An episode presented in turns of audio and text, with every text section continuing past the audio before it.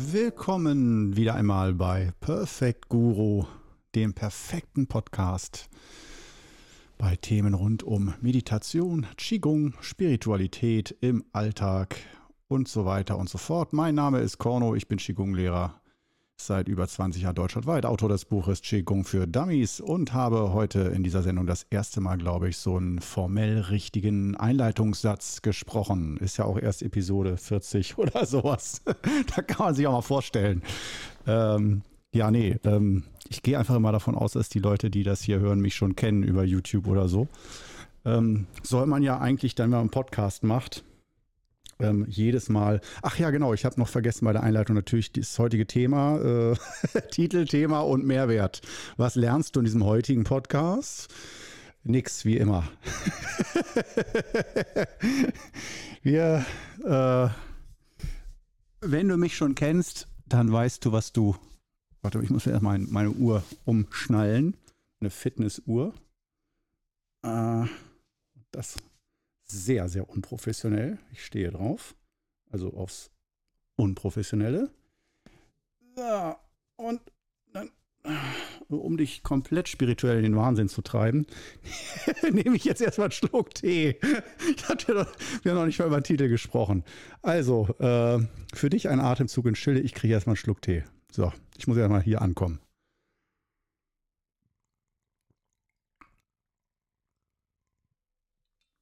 Mm. Heute mal wieder der Klassiker Enche Zoelü von der Firma Edeltee. Ich werde nicht gesponsert, leider nicht. Das wäre geil. Grüntee-Sponsoring, der arme Sponsor. ich trinke so viel Grüntee. Eieieiei, der arme Sponsor. Ich würde jeden Grüntee-Sponsor, glaube ich, arm trinken.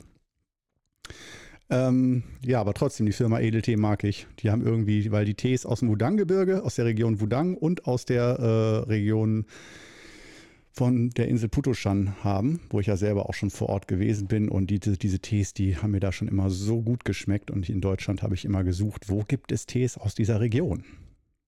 Weil jetzt auch nicht unbedingt so viel nach Deutschland vertrieben wurden. Aber seit Jahren schon, man muss nur lange noch suchen, habe ich sie gefunden und bin damit glücklich. Es sind so einfache Tees für jeden Tag. Es gibt natürlich immer noch so wunderbar geile Tees, die so ich glaube ich in der letzten, vorletzten Folge schon drüber gesprochen. Die, die gehen dann so ab 15, 16, 17 Euro auf 100 Gramm los, 20, 30 Euro auf 100 Gramm. Das sind Tees, ui, da könnte ich mich auch reinlegen. Also, wenn man mir eine richtige Freude machen will, unaromatisierter chinesischer Grüntee in Spitzenqualität, da bin ich immer für offen. da lasse ich mich gern bestechen. Ähm, so, also dann haben wir das Thema geklärt und kommen jetzt zum Thema. Ähm, ich ich werde heute sicherlich wieder komplett durcheinander reden, aber lassen wir mal offiziell heute sein. 20 Jahre Qigong. Was hat das mit mir gemacht? Was ist das? Wie fühlt sich das so an? Ähm, nicht nur die Übung, was, wie man die üben sollte und was alles da toll ist und nicht, sondern wenn man das jetzt so 20 Jahre gemacht hat, der Rückblick sozusagen, was bisher geschah. Und ähm, ja, äh, vielleicht äh, werde ich da auch nur ein paar Minuten drüber sprechen, dann das Thema nochmal wechseln. Aber äh, wie ich mich kenne, wird, wird das bis zum Ende dieser Stunde Thema bleiben, mit schön viel Ablenkung zwischendurch. Also ich hoffe, du hast es dir auch gemütlich gemacht.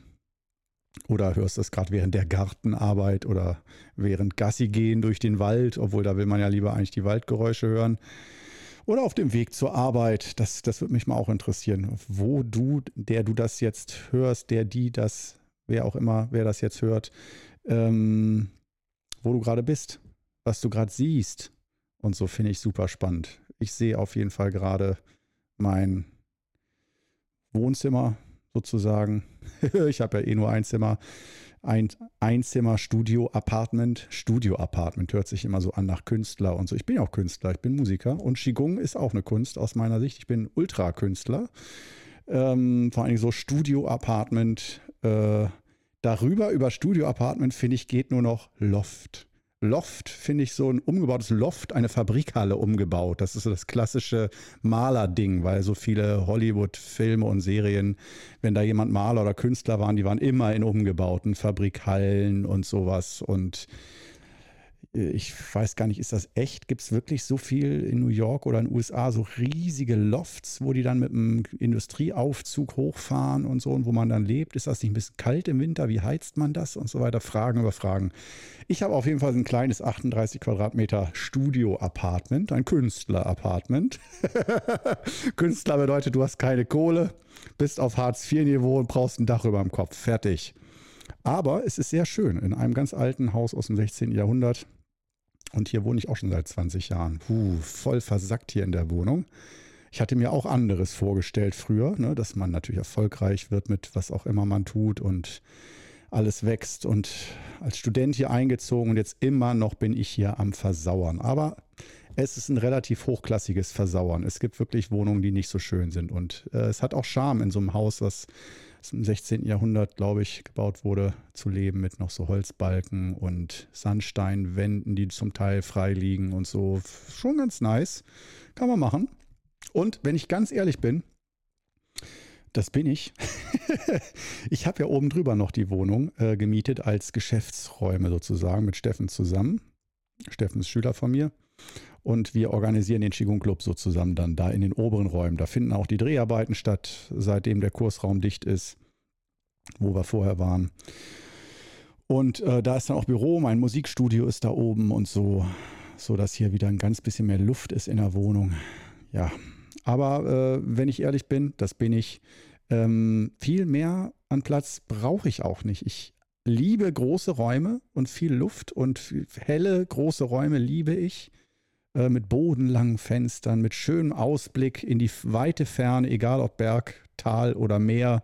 Hauptsache weiter Ausblick. Ich liebe weite Ausblicke, kann ich stundenlang gucken. Das regt mein Denken an und hier bin ich sozusagen mehr so im Gefängnis-Style. Die Fenster, die haben auch so, so gitterähnliche Raster wie Gefängnisgitter äh, und äh, kommt auch nicht viel Licht rein und so. Also ja, das ist jetzt nicht traumhaft, aber so ein bisschen meine Höhle, meine Lebenshöhle, in der ich wie viele Jahre auch immer noch verbringen werde.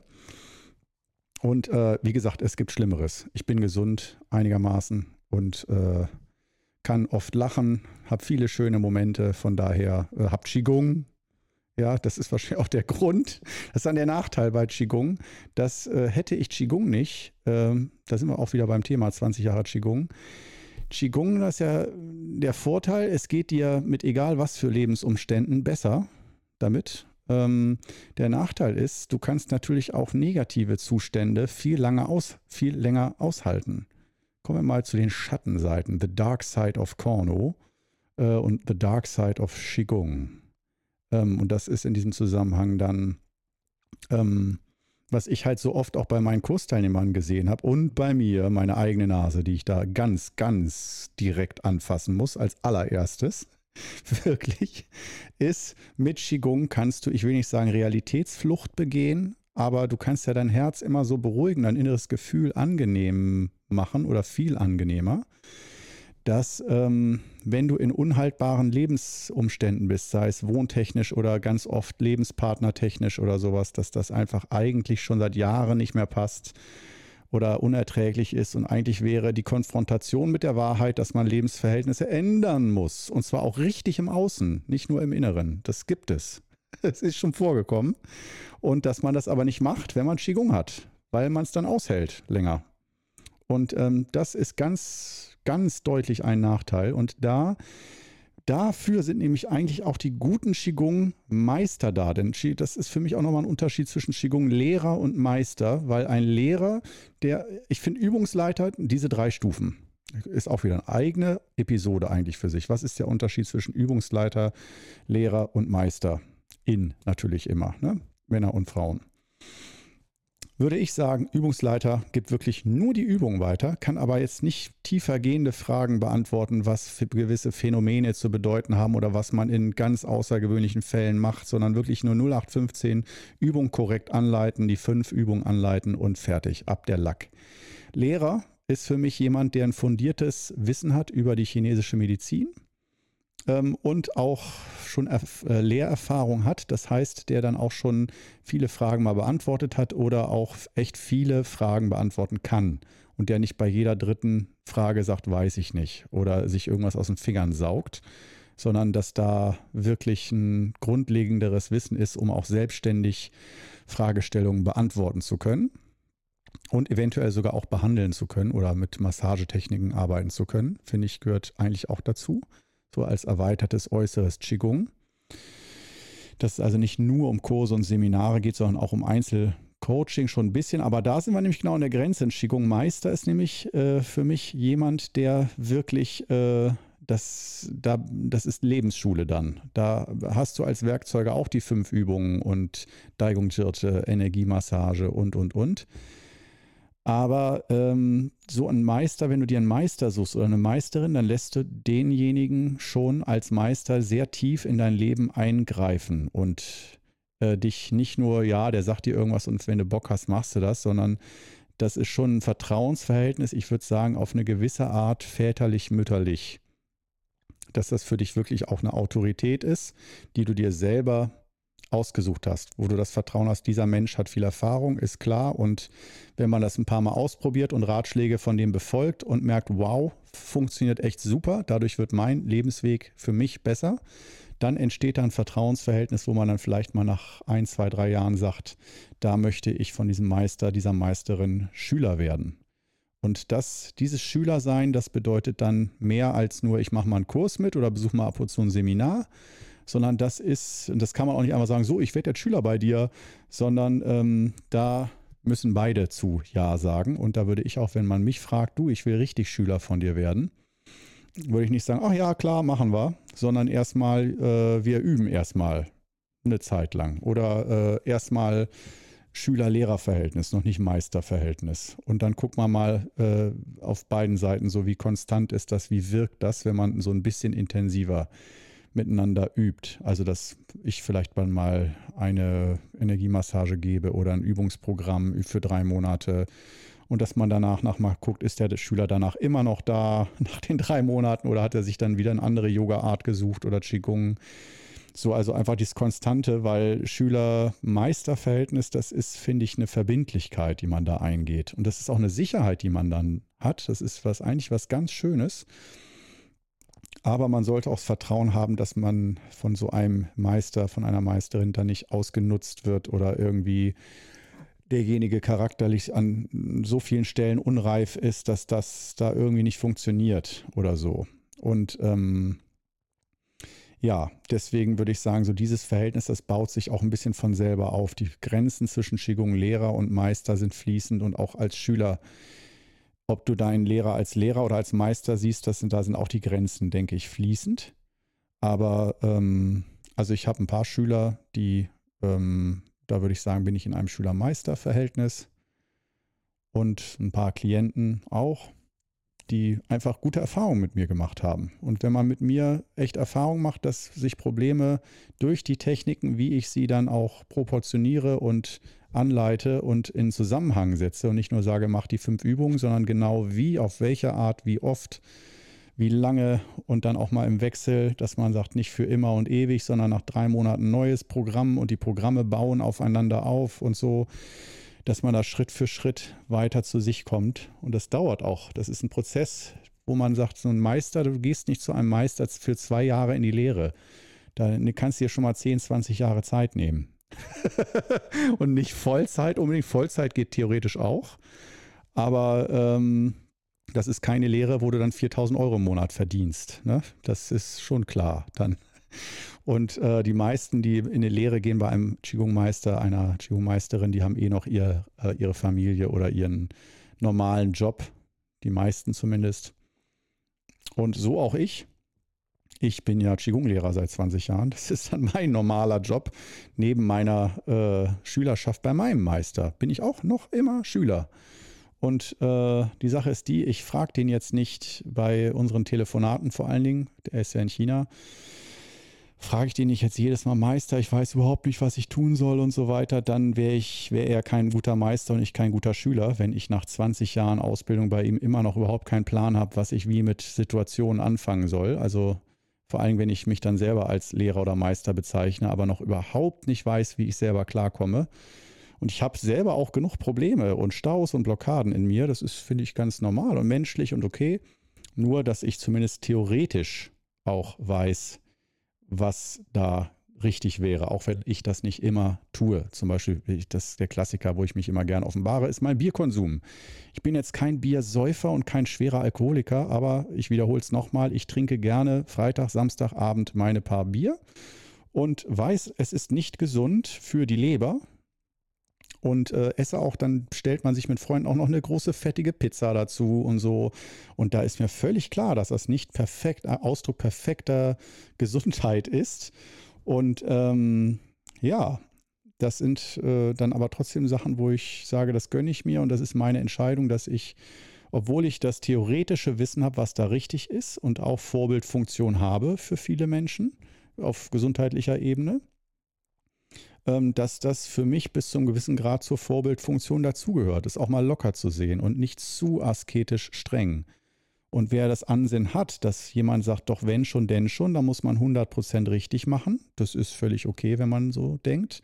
Dann bin ich nicht der richtige Lehrer oder Meister. Dann ist man von mir ständig enttäuscht. Spätestens am Freitagabend, wenn man mich im Biergarten sieht, mit einem halben Liter Bier, nicht mit 0,2 Kölsch und dann gehe ich nach Hause beseelt, sondern mit einem halben Liter da äh, und dann denkt, Moment, das ist doch mein Qigong-Lehrer, der darf doch gar nicht einfach in der Sonne sitzen und da Bier trinken. Der muss doch jetzt gerade meditieren, irgendwo in der Höhle oder äh, sich einen Kräuteraufguss, Kräutersud reinfahren am Ende der Woche. Äh, nee, nee. Und äh, das sind alles so Teile. Aber ähm, ja, das sind so die Geschichten. Schüler Meister, Schüler, Lehrer, Schüler, Übungsleiter, Verhältnis, Grenzen, wie gesagt, aus meiner Sicht fließend. Und ähm, heute beim Thema, wo ich auch darauf zurückkommen möchte, noch mehrere Male, 20 Jahre, also genau gesagt sind es 22 Jahre jetzt, von 1999, November 99 bis jetzt, ja, knapp Oktober äh, 2021. Erstmal, die Zeit ist wirklich wie im Fluge vergangen. Ich sage es immer wieder, es ist, für mich ist das Zeitgefühl ganz, ganz gefährlich. Man hört es immer wieder auch von anderen, wie schnell die Zeit vergeht. Aber die Zeit vergeht nicht schnell, sondern sie ist quasi nicht existent.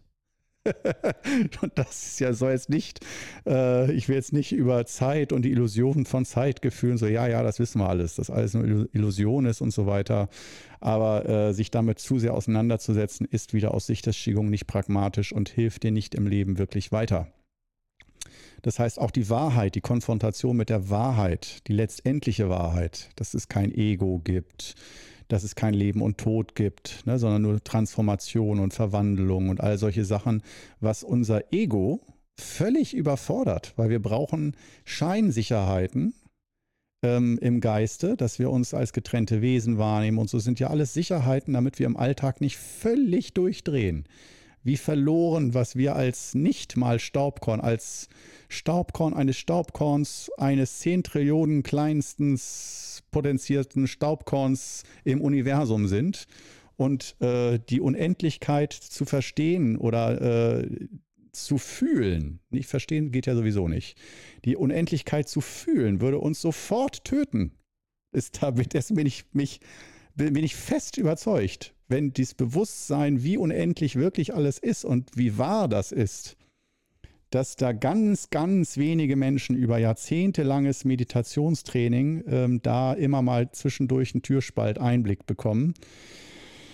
Ähm, und trotzdem dann die ganz großen Meister immer sagen, trink am Ende des Tages eine Tasse Tee und häng das Handtuch über die Wäscheleine ne? und ähm, ja, wasch deine Schale Reis ab oder so. Also, dass man letztendlich, egal wie tief man ins Universum blickt, wieder dabei landet bei den ganz alltäglichen, einfachen Dingen und sich dafür entscheidet, das ist meine Welt, das ist auch mein, mein Bewusstseinsausschnitt und mit dem äh, beschäftige ich mich. Und ich habe über den Tellerrand geguckt und mache das auch immer wieder mal, aber ähm, ja, das finde ich das Tolle an den ganz großen chinesischen Meistern, dass sie äh, die Schüler, die zu sehr immer ins kosmische, unendliche, spirituell abgehobene, was ja an sich ein wahrer Kern ist, aber dass sie äh, dieses nach Erleuchtung stinken und nach Unendlichkeit stinken aus ihren Schülern rausprügeln und sagen, nee, jetzt wasch erstmal die Schale Reis, häng deine Wäsche auf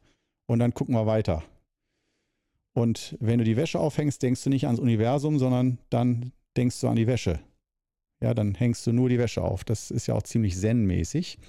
Äh, dieses positive Samadhi, also das Verschmelzen mit der Tätigkeit und einfach das, die reine Wahrnehmung, die Wahrnehmung, wie sie ist, das einfach zu beobachten, zu sein, die Wahrnehmung zu sein.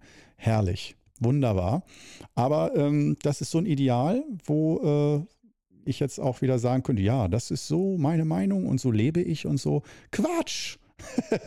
so weit wäre ich auch gerne. Ähm, da kann ich auch wieder sehr ehrlich aus dem Nähkästchen plaudern. Es gibt Lebensphasen, wo ich da viel näher dran bin und Lebensphasen, wo ich mich äh, auch weiter davon entferne, leider, von diesem Lebensgefühl, äh, von dieser reinen Wahrnehmung, äh, mehr nur im Augenblick leben. Und nur wenn es wirklich nötig ist, kann man mal umschalten auf Planen, Strukturieren, Organisieren im Geist und so. Was mache ich morgen? Was muss noch eingekauft werden? Aber normal, dass so das Leben zu 95 Prozent wirklich im Hier und Jetzt fußt und geerdet ist, ne? mit den ganz alltäglichen Dingen. Und ähm, ja, das hört sich alles wundervoll an und es fühlt sich auch ganz gut an. Aber äh, kommen wir auch da mal zur schlechten Nachricht. Ähm, ich habe gemerkt, und zwar nicht, ja, manchmal schaffe ich das schon, so als ob das Zufall sei. Nein, wenn das Leben und jetzt, Entschuldigung, die Kraftausdrücke, aber es, äh, ich kann es nicht schöner ausdrücken. Wenn dich das Leben von allen Seiten richtig hart fickt, und zwar nicht auf die schöne Art, sondern so, dass dir nicht nur alles zu viel ist, sondern du, du zerbrichst innerlich. Vielleicht kennst du das gar nicht. Dann findest du mein Wort jetzt einfach nur roh, hässlich und vulgär. Äh, wenn du das kennst, dann weißt du, dass diese Kraftausdruckauswahl äh, selbst noch nicht genug ist für das, was, wie sich das anfühlt. Ähm, und es muss nicht sein, dass alle um dich herum sterben oder sowas, sondern einfach, es kann auch sein, dass du hochsensibel bist und einfach um dich herum Dinge passieren, die dich komplett fertig machen und so überfordern, dass so ein Overload da ist, dass nichts mehr geht. Die, diese Situation kenne ich auch wirklich sehr gut und auch nicht damals vor 30 Jahren, als ich angefangen habe, sondern nee, nee, nicht vor 20 Jahren, als ich angefangen habe oder vor 30 Jahren. Das ist, kommt immer mal wieder. Ähm, und das sind dann Phasen, wo ich dann, oh, jetzt gibt es mal richtig aus dem Nähkästchen, pass auf, äh, wo ich dann wirklich zwischendurch, wenn alles zu viel ist, von allen Richtungen und äh, passiert auch ganz viel Negatives und Schlechtes, Rechnungen, äh, Strafzettel äh, oder irgendwas oder Kühlschrank geht kaputt und dann noch das und dann noch diese Rechnung, dann fällt das Seminar aus und einfach Pech über Pech über Pech über Pech und dann ruft noch der an, ich brauche jetzt deine Hilfe und dann noch jeder und du bist schon völlig fertig und noch schon am Zittern und bräuchtest eigentlich Pause und mal Unterstützung und dann kommt wieder irgendjemand und nicht jemand, sondern mehrere Leute und du denkst wirklich, okay, ich, ich bin einfach nur noch kaputt als Mensch. Also das kannst du auch nicht als Burnout bezeichnen, weil du weißt schon, das ist halt eine Phase mal für eine Woche oder für ein paar Tage. Aber da, da merke ich dann, da gehe ich so manchmal jetzt, ich weiß nicht, ob du es hören willst, aber ich erzähle es einfach, sonst schalt ab, ist auch okay. Ähm, da gehe ich dann halt, äh, es ist eigentlich immer eine ähnliche Situation. Ich gehe aufs Klo bei mir und äh, nicht als Übung oder so, sondern einfach, man muss ja zwischendurch aufs Klo. Dann gehe ich aufs Klo, setze mich hin und während ich da sitze, bin ich in einem nahezu erleuchteten Zustand, würde ich mal doch so sagen. Das ist so völlig entrückt und alles ist nur noch purer Chi-Flow und Energie, aber nicht schön so betäubt und so, ha, schöne ruhige Bewegung, sondern wirklich so Auge des Tornados. Um dich rum ist alles im Chaos und alles völlig verrückt und am Ende.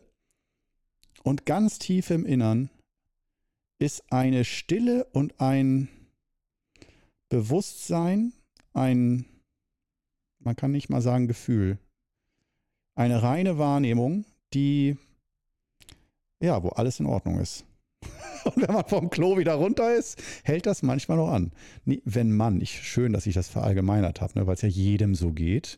Nee, also es ist tatsächlich meine urpersönliche, also das sind Erfahrungswerte nach 20 Jahren Qigong. Das hat nicht jetzt angefangen, das kenne ich auch schon seit Jahren. Und äh, das unterscheide ich auch zwischen so intensiven Meditationsphasen. Die haben halt doch oft was anästhetisch, Anästhesie, anästhesetisches, anästhesierendes, Anä ich, ah, was Betäubendes.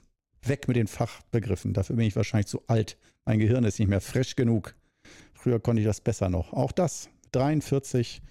Früher hätte ich die Augen gerollt, wenn jemand mir so anästhesieren, Anästhevate, äh, äh, äh, äh, äh, hätte ich gedacht, Mensch, kannst du nicht mal ordentlich Fremdwörter aussprechen oder was? Ja, jetzt kriege ich die Retourkutsche selber hier im Podcast vor allen Leuten. Stehe ich nackt da und egal. Auf jeden Fall, ähm, das ist so die Geschichte nach 20 Jahren Qigong. Was kann man da sagen? Erstmal, ähm, hm, ich, ich spreche häufig von einer Ehe. Qigong ist, wenn es gut läuft, äh, dann läuft Qigong sehr lang, zeitlich gesehen. Und nicht eine Übungseinheit sehr lang, sondern über die Jahre hinweg. Kontinuität ist bei Qigong der Schlüssel. Und Kontinuität heißt Jahrzehnte und nicht Monate oder Jahre. Und um Jahrzehnte miteinander zu verbringen, muss man sich verlieben, erstmal am Anfang. Und auch aus dem Verliebtheitsgefühl, dass man sich in die Übungen verliebt, in die Wirkung verliebt, in das Qigong-Gefühl verliebt. Verliebt im Sinne von, ist dann auch ein bisschen süchtig, will das auch wieder haben, muss sich nicht jeden Tag dazu zwingen, sondern will auch neugierig erforschen, was passiert mit den Übungen, was macht das mit mir und so weiter. Das ist schon mal ein guter Anfang. Ähm, und nicht mein Arzt hat gesagt, ich soll Qigong machen, aber ich glaube ja an sowas nicht. Äh? Ganz schlechte, ganz schlechter Anfang. Kann man es gleich sein lassen. Ähm, und nach diesem Verliebtheitsgefühl, das heißt dann ja, die Routine äh, kehrt ein, wie in einer Partnerschaft. Und was macht man dann mit dieser Routine? Wie belebt man die Qigong-Übung? Und äh, ein möglicher Weg, den ich ja anbieten möchte, für genau diese Riege, diese Brücke von Verliebtheitsgefühl zu, das ist was auf Dauer, dafür mache ich ja diese ganze, ich wollte gerade sagen, YouTube-Kacke. Geil. Ah, YouTube-Kacke, sehr gut. Äh, die ganzen YouTube-Veranstaltungen. ich wollte aber jetzt nicht sagen, dass ich mein Werk scheiße finde.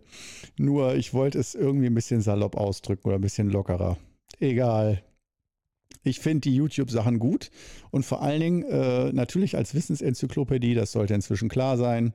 Und auch, dass man nicht alle Videos auf einmal gucken muss, sondern auch, dass diese Videos, ich habe da jetzt ja schon 500, 600 Stück oder so äh, um den Dreh, oder? Sind das schon so viele? Aber ich habe auch wieder welche runtergenommen von den Übungsvideos. Ich weiß nicht, wo wir sind, aber es müssen mindestens 300, 400 Stück sein oder so, denke ich mal jetzt gerade. Und es werden ja noch mehr. Also da arbeite ich mich ja bis nächstes Jahr auf jeden Fall auf die 700 zu. Äh, und dann äh, müssten es ja nach und nach, ich mache dann ja weiter. Äh, also das wird schon in die Tausende gehen dann auf Dauer. Und ähm, Tausende von Videos, krass. Scheiße, ist das viel. Darf ich mir gar nicht bewusst machen. Es fühlt sich jetzt schon schwer an. Ähm, Schritt für Schritt. Kleine Portionchen an Videos, die jede Woche gedreht werden.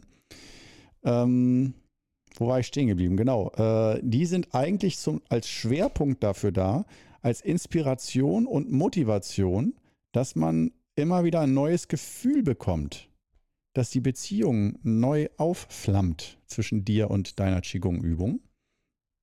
Und äh, dass du weiterhin Bock hast, auszuprobieren, dass das Interesse da bleibt, dass man immer mal wieder zeigt, guck mal, das kannst du auch mit Qigong machen, probierst das doch auch nochmal aus und so weiter. Das geht ja nicht nur beim Qigong so, sondern äh, zum Beispiel bei meiner Leidenschaft äh, Musikproduktion mit Synthesizern. Da habe ich jetzt, da habe ich einen Synthesizer, der ist super geil, Moog Matriarch.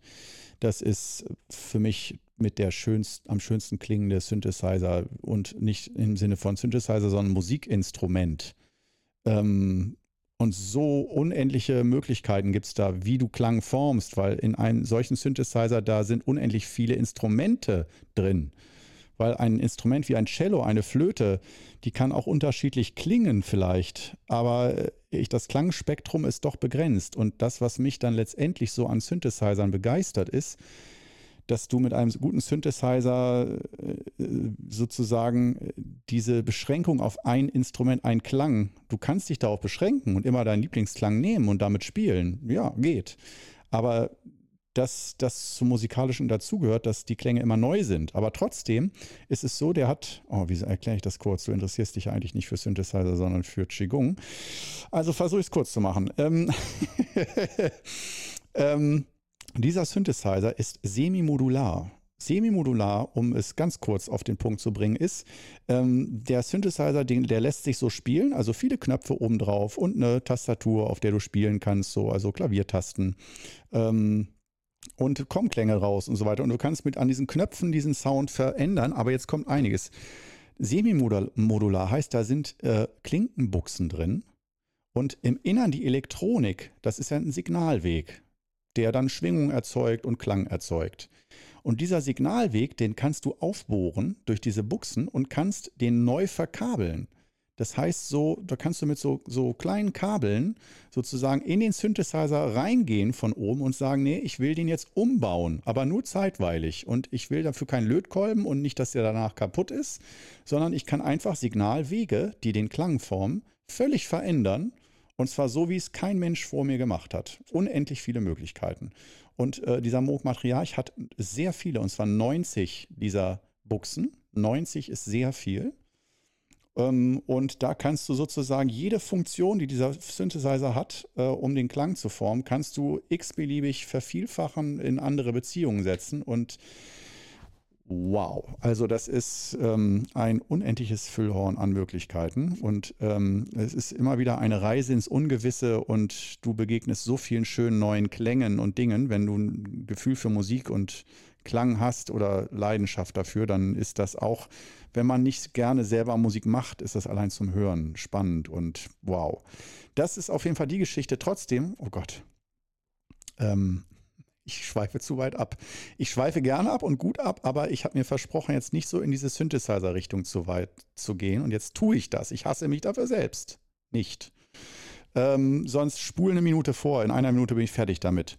Ähm also diese Synthesizer-Geschichte ist, dass bei ähm, trotz dieser Möglichkeiten ist es so, dass man dann, wenn du da ein paar Mal so mit deinen eigenen Augen da rangegangen bist und da ausprobiert hast, dass man irgendwann an Grenzen kommt der eigenen Vorstellungskraft, dass du dir, obwohl du diese Buchsen alle hast, nicht vorstellen kannst, wie kann ich da jetzt noch was Neues rausholen. Und ich habe den erst seit ein paar Monaten, bin ich schon ein paar Mal drauf gestoßen. Und dann gibt es YouTube-Videos, wo Leute zeigen, guck mal, ich zeige dir mal, wie ich den verbinde, wie ich den stecke mit den Patchkabeln.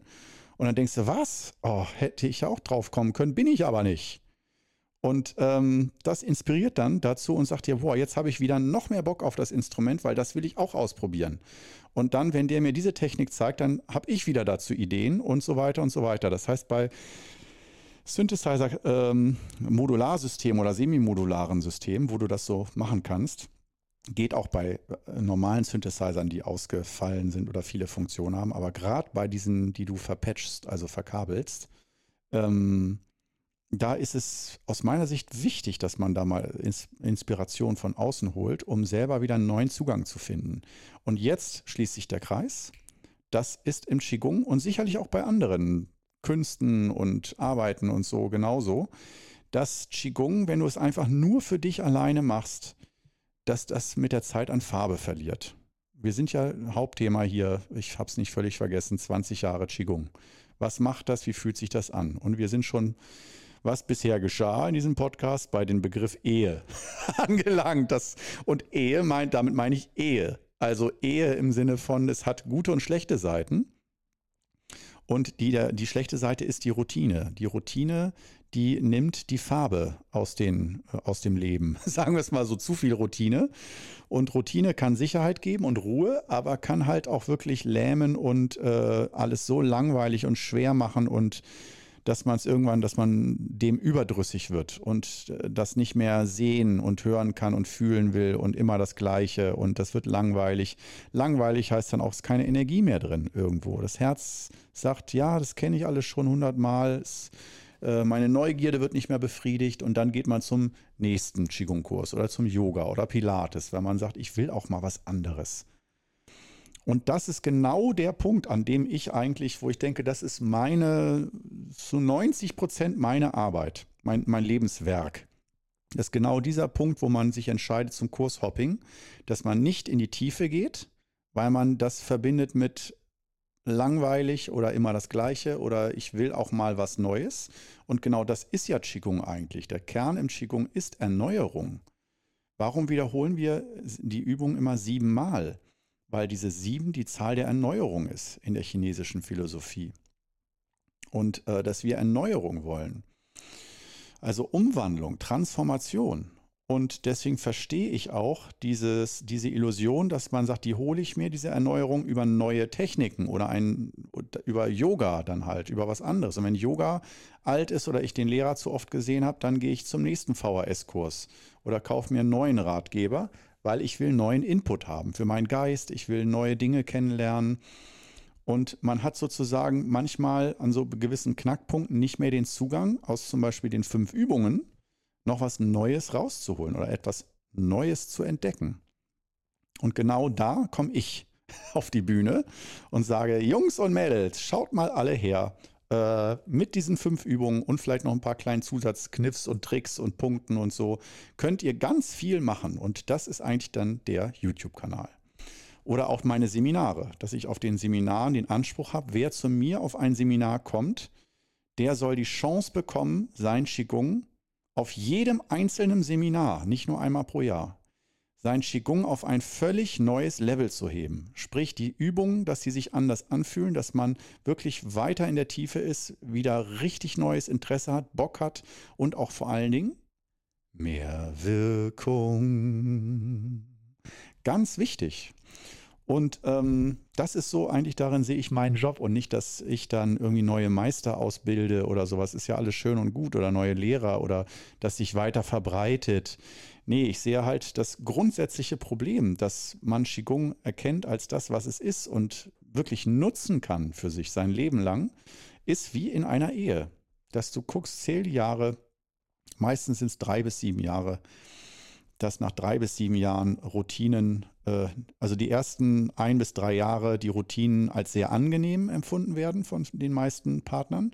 Aber nach drei bis sieben Jahren oft die ersten Momente da sind, wo man gewisse Routinen, der Partner schnarcht jede Nacht und so nicht mehr als süß empfindet und als belebend und ach schön, dass ich ein schnarchendes Wesen neben mir habe, ich liebe ihn oder sie so, sondern dass es nervig ist oder sogar zum Kotzen oder dass man sagt, ich muss hier raus, ich halte das hier nicht mehr aus mit dem Menschen. Boah. Und das war früher so wunderschön und so optimales Glück. Und was ist daraus geworden? Und um dem vorzubeugen und um letztendlich das nicht nur im Qigong zu erleben, sondern vielleicht auch dann im Sozialleben, sprich vielleicht sogar in einer echten Ehe oder Partnerschaft oder Freundschaft oder so, dass man mehr dieses, in dieses kreative Denken hereinkommt, zu spüren und sich äh, bewusst zu machen, ab wann sind diese Routinen äh, tot. Also ab wann sind diese Routinen nicht mehr förderlich und nicht mehr sicherheitsspendend, sondern eher Überdruss und dass da keine Energie mehr drin ist und keine richtige Herzensfreude mehr oder irgendwie alles ausgelaugt. Oder am schönsten finde ich immer, dass die, wenn man das Bild benutzt, dass die Farbe verloren geht, dass alles blasser wird oder nur noch grau in grau ist. Und dieses Sprühende vom Anfang, das Verliebtheitsgefühl, dieses alles ist bunt und intensiv und äh, man ist viel geduldiger und viel offener noch dem anderen gegenüber, auch gegenüber seinen Eigenheiten und lässt dem anderen viel mehr durchgehen, weil man ihn einfach grundsätzlich liebt und verliebt ist und begeistert ist und man viel mehr ertragen kann vom anderen, weil die Begeisterung das alles im Gleichgewicht hält. Und wenn diese Anfangsbegeisterung weggeht für Menschen, für Qigong, was dann? Und das finde ich ist ein Knackpunkt, wenn man da weiterhelfen kann. Und für Beziehungen, für Partnerschaften kann ich das nicht hundertprozentig so geil. Vielleicht habe ich da auch hier und da mal eine Idee. Aber ich will nicht Partnerschaftscoach werden und dass dann zu mir jemand kommt, äh, ich finde scheiße mit meinem Partner und ich muss mir ausdenken, wie die wieder äh, zueinander finden. Nee, kann man mal im Einzelfall machen, aber ähm, nicht auf Dauer. Und ähm, ja, für Qigong, da bin ich aber zur Stelle und sage, wenn jemand sagt, ja, ich mache jetzt die Übung und es gibt kaum jemand zu, dass die Übungen langweilig werden, ab und zu äh, verrät es mir mal jemand von den Schülern, die das jahrelang machen, dass man doch irgendwie, ja, ich mache die Übung noch so, aber früher war das anders. Ähm, und dafür sind dann halt die YouTube-Videos und dann vor allem die Live-Seminare, dass man echt sagt, ich will Qigong als meinen Weg. Gerade zum Beispiel die fünf Übungen will ich als meinen Weg, aber da hole ich mir Inspiration und Unterstützung von außen. Ich muss nicht immer was ganz Neues anfangen, sondern ich kann mit Qigong immer weiter in die Tiefe gehen und dadurch, dass ich in die Tiefe gehe, immer wieder neue Dinge erleben. Und das, diese Erfahrung mache ich selber auch. Und es gibt auch da, ich muss auch jetzt sagen, ähm, wenn ich jetzt zum Beispiel die fünf Übungen mache und ich mache sie, gebe ich auch ganz offen zu, fast nur noch für Kurse oder Videos oder in Seminaren. Äh, für mich selber zu Hause mache ich die fünf Übungen eigentlich äh, seltenst. Meditation und Stehübung. Vor allen Dingen Meditation als Schwerpunkt. Das ist im Moment meine Übung. Es kann auch sein, dass die fünf Übungen mal wiederkommen. Aber das ist im Moment so das, ja, ich wollte gerade sagen, mein täglich Brot, mein täglich Übung sozusagen. Aber ähm, ja, damit fühle ich mich wohl und äh, da geht die Wirkung auch wirklich weiter. Und es gibt auch Wiedererkennungseffekte, wenn ich zum Beispiel in Videos die Naturübung wieder mache, dann erlebe ich da nicht jedes Mal spektakulärste Erlebnisse und jedes Mal ein Feuerwerk und so muss es auch gar nicht sein. Das darf auch einfach das übliche Angenehme sein, so wie andere Leute auch ihr Leben lang Brot essen und es muss nicht jedes Mal ein Erleuchtungserlebnis sein. Trotzdem ist lecker. Und die Übung muss auch nicht jedes Mal Erleuchtung sein und Feuerwerk ähm, und höchste Freude. Sie ist trotzdem lecker. Sie tut trotzdem gut. Das ist schon mal ein Anfang. Aber trotzdem bin ich mir bewusst, äh, dass Qigong auch dazu einlädt, wenn man nur fünf Übungen hat, dass man stehen bleibt in der Entwicklung. Dass es am Anfang einen Entwicklungsschub gibt und dann nach ein paar Monaten oder Jahren man dann in der Übung stehen bleibt. Und entweder dann denkt, ich brauche einen neuen Lehrer, neues System oder äh, dann halt sich daran festklammert und einfach das auch irgendwo genießt, dass man immer in diesem Zustand bleibt. Auch wenn man vielleicht unbewusst merkt, nee, ich müsste da mal raus, ich müsste mal was anderes machen oder irgendwie weitergehen, aber oder vielleicht merkt man es nur indirekt, aber nicht bewusst. Und ähm, genau, da kann ich jetzt nur wie zum hundertsten Mal wiederholen. Darin sehe ich meine Schlüsselarbeit eigentlich, da immer wieder Türen zu öffnen, weil ich, ich gehe eigentlich ganz egoistisch immer von mir selber aus, muss ich sagen. So als hochsensibler, äh, ich wollte gerade sagen Narzisst, ich hoffe, ich bin kein Narzisst, aber als Hochsensibler, äh, wo man wirklich viel mit den eigenen Empfindungen beschäftigt ist innerlich, es ist, äh, es nervt mich auch häufig immer noch. Es ist nicht so, dass ich da schon meinen Frieden habe mit, sondern es kotzt mich oft an, wenn ich denke, oh Gott, jetzt muss ich mich wieder mit diesen Inner Innereien beschäftigen hier. Ich will mal wie alle anderen einfach normal sein oder halt mit einer anderen Wahrnehmung ausgestattet, aber nein, dann dieses Hochsensible wieder, Etepetete und so weiter.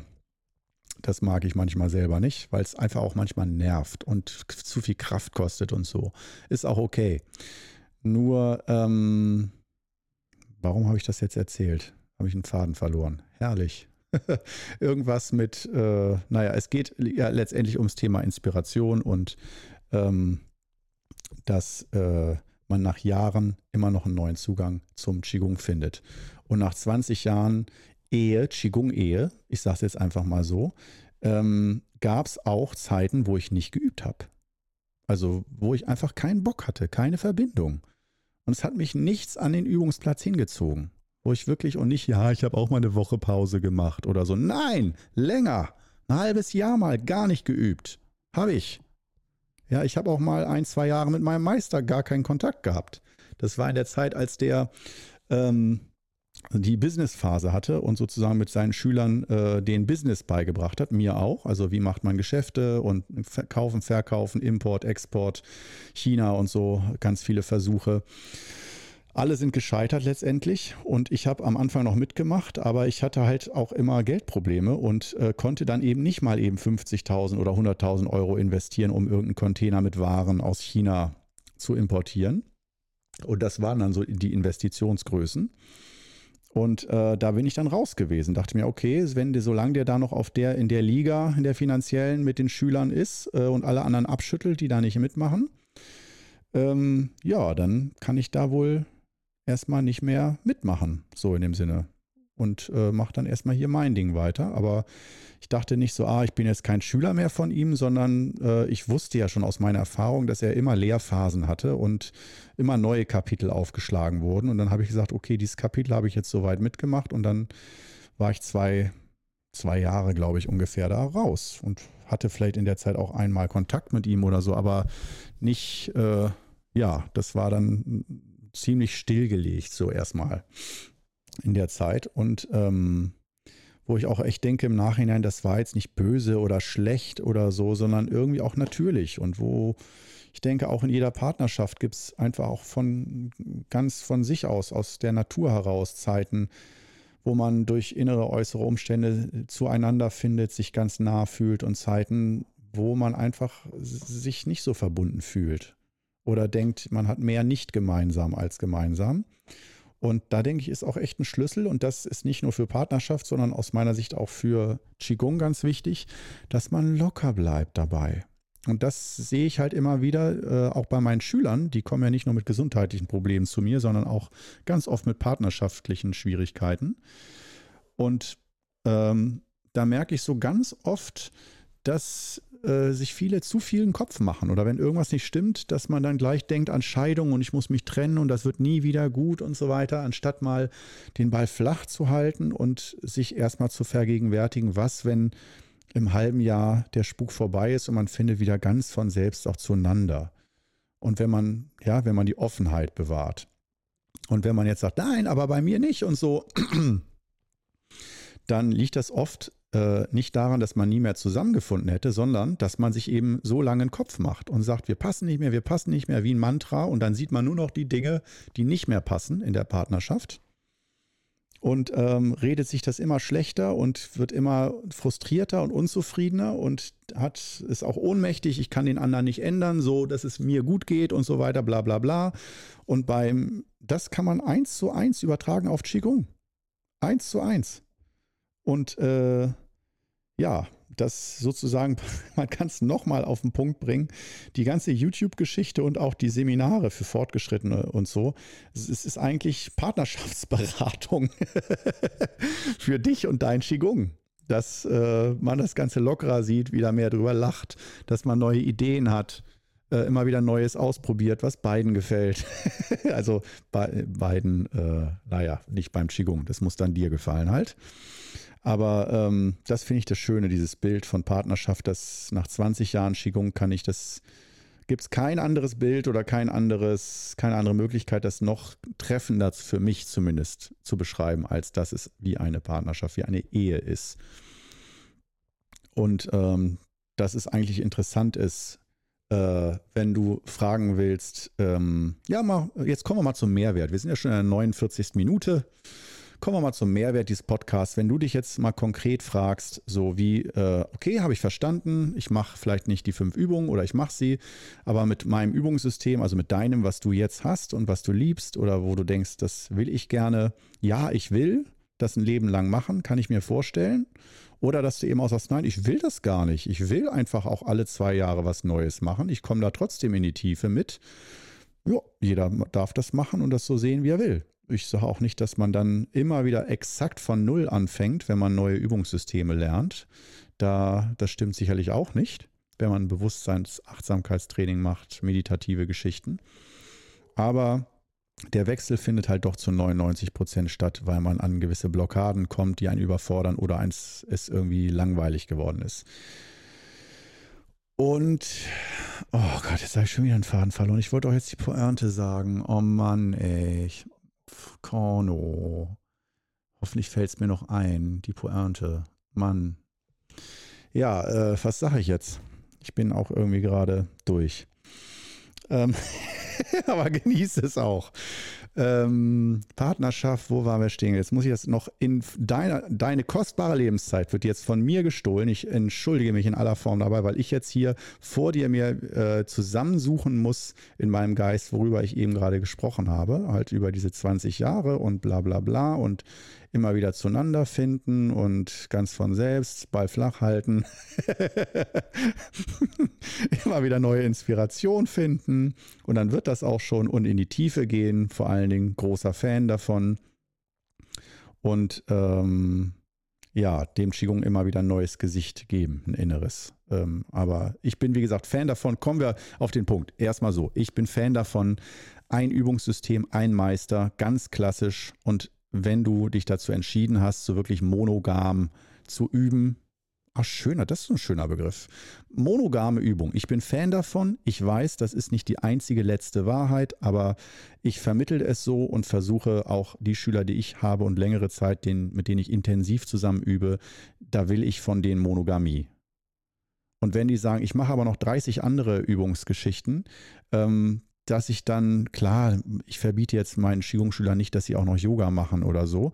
Nur dass das eine, dass zum Beispiel dann die Yoga-Geschichte eine begrenzte Funktion hat, zum Beispiel wirklich einfach Beweglichkeit oder so wie Zähneputzen oder sowas, aber dass so dieser spirituelle Weg, dass man da wirklich monogam sich auf eine Philosophie und auf ein System einlässt, im Wissen, dass viele Systeme gut sind und nicht nur das, aber dass auf Dauer und das ist mein Weg und ich zwinge niemanden dazu, so zu denken wie ich. Nur auf Dauer werde ich Menschen um mich herum versammeln, die das, dieses Gefühl teilen, dass man sagt, ja, ich, auch ich möchte monogam äh, üben.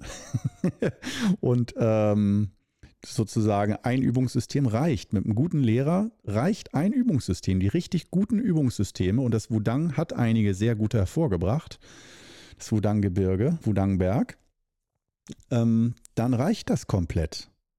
Das ist wie wenn du dir ein super Messer aussuchst, um Gemüse zu schnippeln, und zwar eins, mit dem du alle Gemüsesorten schnippeln kannst. Und dann denkst du die ganze Zeit nur daran, welche Messer du dir kaufen willst, um Gemüse besser zu schnippeln. Und ja, es kann sein, dass, ja, oder ein Messerset oder so. Du hast schon ein Messerset und dann willst du ein anderes, weil du sagst, ja, verschiedene Farben sind schöner. Das ist nicht schlimm. Man darf sich tausend Messer kaufen, um Gemüse zu schnippeln. Aber wenn man irgendwann erkennt, welche Messer brauche ich wirklich, was will ich damit wirklich? Ah, Gemüse schnippeln, gut. Oder will ich das als Kunstsammler? Ja, dann bist du aber Kunstsammler. Ja, aber wenn Gemüseschnippeln dein Ziel ist, dann brauchst du nur, oh, schlechtes, schlechter Vergleich, es wird nicht besser. Minute 53. Heute bekommst du dann auch noch Einblick in Korno nach, nicht nur nach 20 Jahren Schickung, sondern nach 43 Lebensjahren. Äh, ja, ich bin auch schon ein bisschen durch. War wieder eine lange Woche und ähm, dafür ist dann dieser Podcast wieder gut. Da kann ich mich dann gehen lassen und da darfst du ganz direkt in mein Gehirn gucken, wie ich da so denke, wie ich einen Faden verliere und ihn jetzt schon in diesem Podcast, meine ich, zweimal sogar nicht wiedergefunden habe das ist für mich schon so ein Alarmlämpchen, dass ich sage, Korno, du brauchst zwei Tage Pause, nicht einen halben Tag. Zwei ganze Tage Pause. Am besten in der Natur irgendwo mit Wandern und so. Äh, Bäume sehen, Vögel hören und so. Das, hm, schön. Aber das ist in dieser Woche nicht möglich. Es steht jetzt eine, äh, erstmal eine sehr arbeitsintensive Zeit vor mir noch. Aber andererseits ist ja schöne, ich bin ja in, äh, als Qigong-Lehrer, als selbstständiger Qigong-Lehrer tätig und da kann ich das ja ganz authentisch sein. Das ist ja mein ganz großer Vorteil wieder. Deswegen kann ich drüber lachen und dem locker entgegensehen. Das Viertagesseminar in Leipzig kommt jetzt und ähm, auch da kann ich dem locker entgegensehen, selbst wenn ich da auf dem Seminar einen Faden verliere, dann mache ich das halt zum Thema beim Seminar. Und mache das zum Thema, warum das okay ist, den Faden zu verlieren. In so einer wichtigen Situation. Das ja, letztendlich, ich gebe mir Mühe, ich schaffe gute Rahmenbedingungen, dass ich gut arbeiten kann. Ich übernehme sehr viel Verantwortung für meine Zustände, dass ich in guten Zuständen bin, wenn ich solche Arbeiten erledige. Aber wenn es trotzdem alles zu viel ist, ja, dann muss man irgendwann auch die Segel streichen und sagen, ich verstelle mich jetzt nicht oder versuche irgendwie, dass es niemand merkt, sondern dann kommt der Elefant auf den Tisch, der Elefant im Raum. Dann wird er auf den Tisch gebracht und alle dürfen ihn sich angucken und äh, eine Lehre daraus ziehen, dass man auch selber ähm, so kommunizieren lernt, dass das ganze Imperfekte von einem, alle Fehler, ähm, alles, was andere vielleicht auch nervt oder so, dass das nicht versteckt werden muss, sondern dass man langsam äh, Gefallen daran findet, sich mit allen Ecken und Kanten ähm, zu kommunizieren und ähm, ja, aber auch andere dann. Man hat es dann viel einfacher, andere so sein zu lassen, wie sie sind mit ihren Macken je mehr du dich verstecken musst und unterdrücken musst, was bei dir nicht ganz richtig tickt und so, umso mehr äh, regt es dich ja auf, wenn andere das nicht unterdrücken. Ne? Wenn andere nicht diese Kraft aufwenden, die man braucht, um nicht man selbst zu sein oder Frau selbst zu sein. Ja, so, das war schon wieder so ein schöner Kalenderspruch zum Schluss. Weisheiten von Korno, alter Schwede. Ich mag es jetzt zum äh, Beispiel auch gar nicht so, wenn andere Leute in Funk und Fernsehen äh, von, ah, das weißt du sicherlich auch, von irgendwelchen Wahrheiten sprechen und sowas. Ah. Aber wie komme ich jetzt darauf? Wollte ich jetzt noch fünf Minuten füllen? Ich habe ja noch vier Minuten oder viereinhalb Minuten mit dir zusammen jetzt hier. Und da können wir eigentlich noch was abhandeln über 20 Jahre Qigong. Also es gab immer auf und ab und äh, es ist auf jeden Fall in die Tiefe gegangen ähm, wo wir jetzt leider nicht mehr zukommen. Vielleicht nochmal in irgendeiner anderen Folge oder 20 Jahre Qigong Teil 2. Übel. Ähm, ja, äh, ist zum Beispiel, was hatte ich mir, was hatte ich für Vorstellungen? Da müsste ich mir eigentlich nochmal Gedanken machen, was ich als Anfänger in meinem ersten Jahr für Vorstellungen hatte, wie sich mein Leben und meine Übung anfühlen könnte, wenn ich das 20 Jahre mache so als Anfänger, wo ich denke, wow, es gibt Leute, die haben das 20, 30 Jahre gemacht. Wie fühlt sich das dann an, wenn man das, wenn man so Qigong alt ist? So viel Erfahrung hat, so ist, und es ist enttäuschend. Absolut enttäuschend. Wenig, äh, ich würde mal sagen, wenig sprühende Magie, aber ich hatte halt auch einen super Meister, der mich immer wieder auf den Boden geholt hat und gesagt hat, nicht dieser äh, dieses ständige Energiefeuerwerk, ich spüre hier was Besonderes und da was Besonderes, sondern es ist relativ bodenständig und ähm, nicht hier, ich bereise andere Welten und sonst was. Warum andere Welten bereisen? Ist diese Welt wirklich so klein und begrenzt und langweilig? Planet Erde? Ist das so langweilig hier?